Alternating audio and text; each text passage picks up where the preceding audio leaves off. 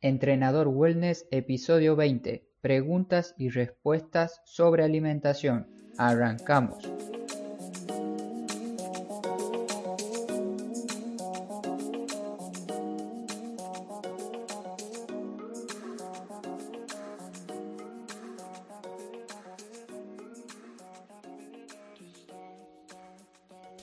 Muy buenos días a todos.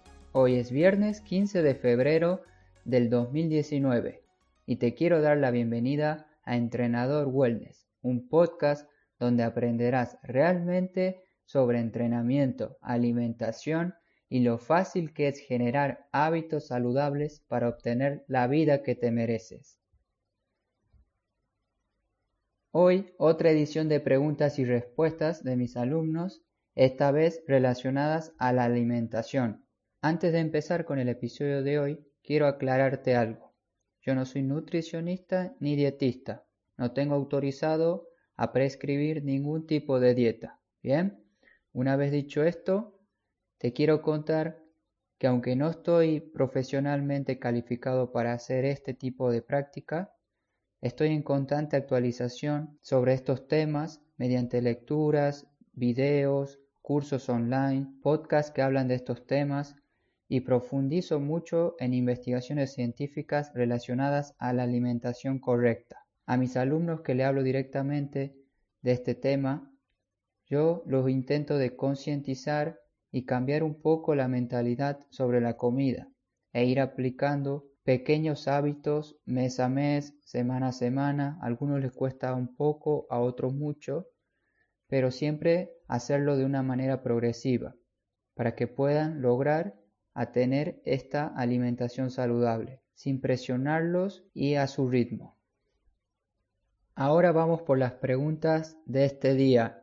La primera pregunta que me hace un alumno a la hora de haber iniciado, a la hora de haber terminado la sesión de entrenamiento, es ¿qué dieta me recomienda? Y aquí le hablo un poco sobre lo que le dije a ustedes en el inicio del podcast. no soy nutricionista ni dietista, Además no creo en ningún tipo de dieta, sí en hábitos. Intento hablarles sobre algunos libros que le puedo recomendar, PDFs que creo yo mismo y les envío cada semana o cuando veo la situación que es la adecuada, donde explico temas sobre el desayuno, temas sobre el almuerzo, qué frutas comprar, qué proteína pueden consumir que sea barata y accesible. Cuando hablo de proteína me refiero a los alimentos que la contienen, no a ningún tipo de suplemento que se vende en las tiendas y se comercializa a través de Internet.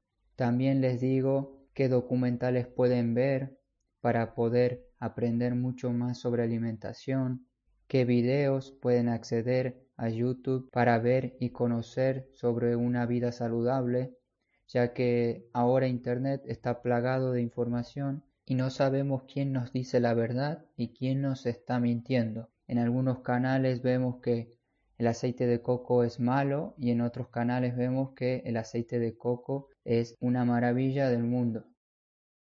Para ir finalizando con la pregunta, esto es básicamente lo que hago con mis clientes, que es intentar capacitarlos en el tema de alimentación saludable para que ellos mismos tengan el poder de decisión a la hora de comprar, a la hora de cocinar y a la hora de comer, porque un entrenador personal o un dietista no lo van a tener de por vida.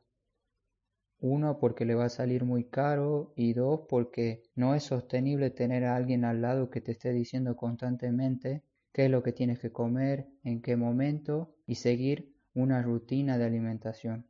Por eso es mucho más fácil que ellos aprendan sobre este tema. La siguiente pregunta tiene que ver con el desayuno y es ¿qué me recomiendas desayunar? Ya que empieza a surgir la confusión de qué cereales comprar, cuál es la leche adecuada para el desayuno, debo comer mi manzana a las 10 de la mañana para tener mi primera colación y muchas otras dudas que lamentablemente se nos viene diciendo desde hace muchos años que debemos cumplir cierto régimen de alimentación para poder tanto disminuir de tejido graso como aumentar masa muscular.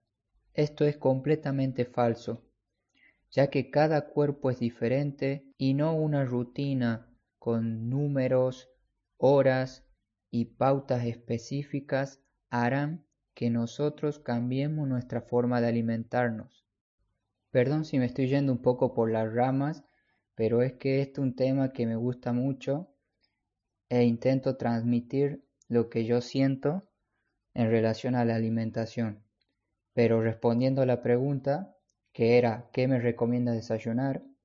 Intento decirles y les explico a mis alumnos que desayunen comida que se parezca tanto a su almuerzo como cena y que intenten no desayunar comidas como las que nos transmite la televisión, un cereal con leche y un zumo o jugo de naranja.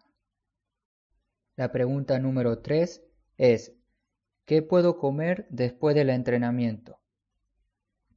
Una vez finalizada la sesión de entrenamiento con mi alumno, siempre me quedo a charlar un poco con él para conocer un poco más sobre su día a día, qué va a hacer ahora, qué piensa cocinar, y ahí surge esta pregunta.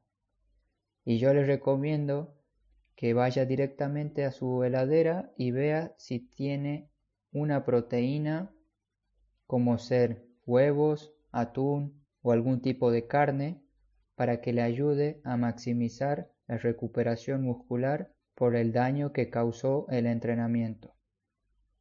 Además le explico que lo puede acompañar con alguna verdura al vapor en el mejor de los casos o utilizar una sartén y saltear un poco las verduras en aceite de coco. Y para finalizar le explico que no existe la comida perfecta para después del entrenamiento. Lo que a mí me interesa es que encuentre los alimentos que les guste, que sean sanos y que sean rápidos para cocinar en su caso. Hasta aquí el episodio de preguntas y respuestas referidas a la alimentación. Más adelante voy a ampliar mucho más este tema, ya que creo que va a poder ayudar a muchas personas a que mejoren su vida saludable desde este punto. Muchas gracias por escucharme y si quieres preguntarme algo referido a este tema, hazlo aquí en los comentarios o si te da vergüenza que aparezca tu pregunta ahí, me lo puedes hacer por privado en www.entrenadorwellness.com barra contacto. Ahí puedes preguntarme lo que desees. Nuevamente muchas gracias, espero que tengas un excelente día y me despido con mi frase, no te olvides de moverte, hasta pronto.